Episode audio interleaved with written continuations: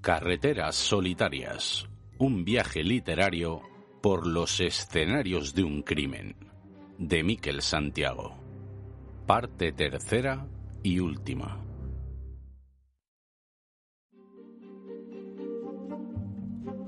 Yo conseguí reírme al fin y conduje de vuelta al mar mientras Rosa contaba más detalles de esa historia de asesinatos, acantilados y fábricas abandonadas. Pensé que debía leer ese libro en cuanto llegase a Madrid. Aparcamos en el parking de la playa, que estaba absolutamente vacío a excepción de un par de caravanas. Después, tras un par de rodeos, dimos con el camino del acantilado. Había una señal de alarma en la entrada peligro de derrumbamiento. A lo que Rosa reaccionó recordando lo que había dicho Alejo, el dueño del bar. Caminaremos pegados al pinar. El cielo estaba empezando a ponerse muy negro y el viento soplaba con cierta furia según subíamos por aquel caminillo de tierra. Cuando llegamos a lo alto del cabo, nos detuvimos a admirar aquello. Era bello y a la vez temible. El horizonte estaba cubierto por un frente de nubes negras, y sus entrañas relampagueaban.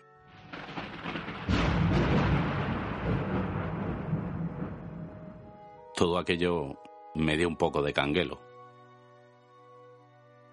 Oye, Rosa, le dije, démonos prisa, ¿vale? Parece que eso viene hacia aquí.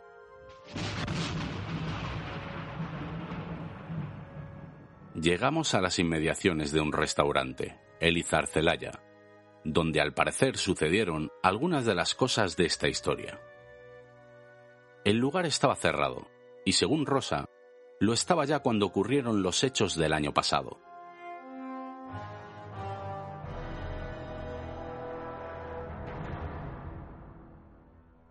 Justo enfrente, cercado con una serie de bandas de plástico, avistamos un gran derrumbe en el borde del acantilado.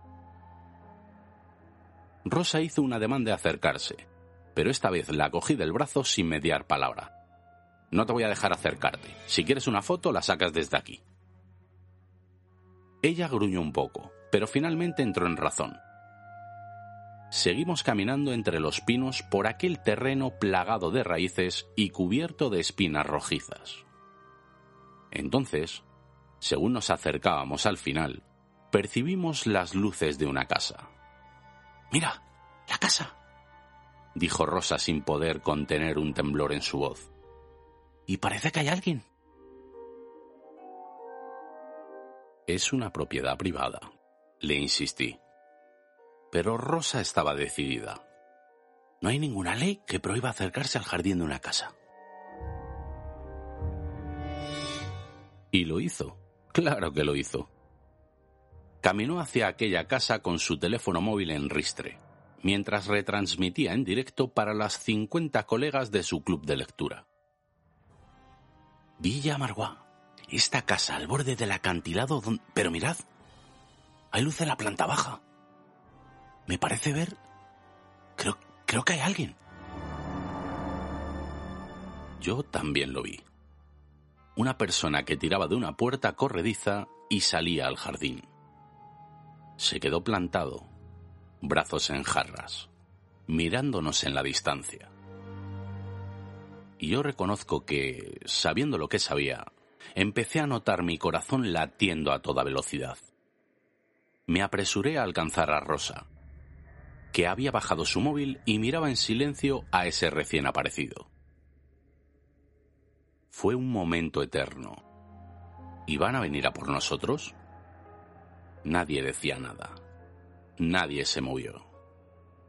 Solo se oían el mar y el ruido de los pinares azuzados por la tormenta.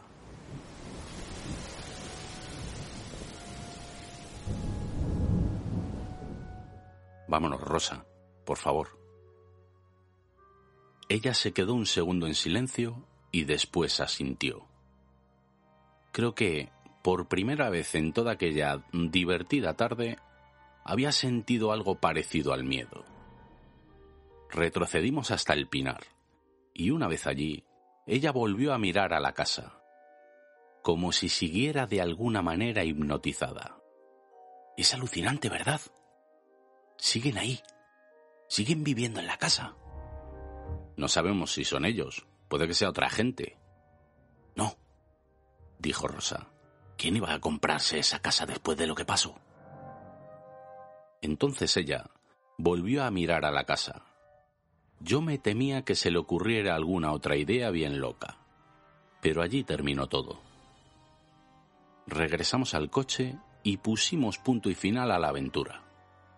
Durante los 40 minutos que tardamos en regresar a Bilbao, no hablamos demasiado. Rosa estaba triunfando entre las amigas de su club de lectura que la asaban a preguntas. ¿Has llegado a hablar con ellos? No, claro que no. No me ha atrevido. Llegamos a Bilbao con tiempo de salir a cenar.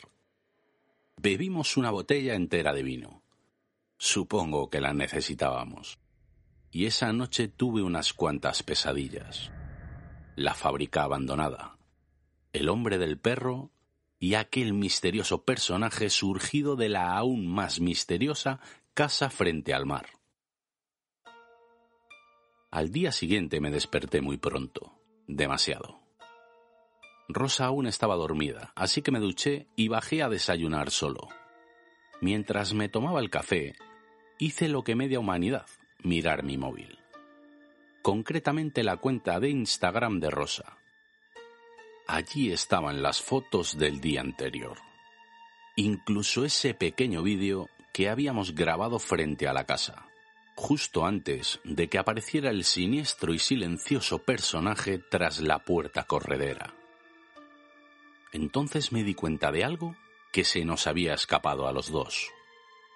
Había otra persona mirándonos desde la casa, asomada en la ventana de arriba. ¿Quién era? ¿Por qué nos observaba? ¿Qué era ese objeto puntiagudo que llevaba en las manos?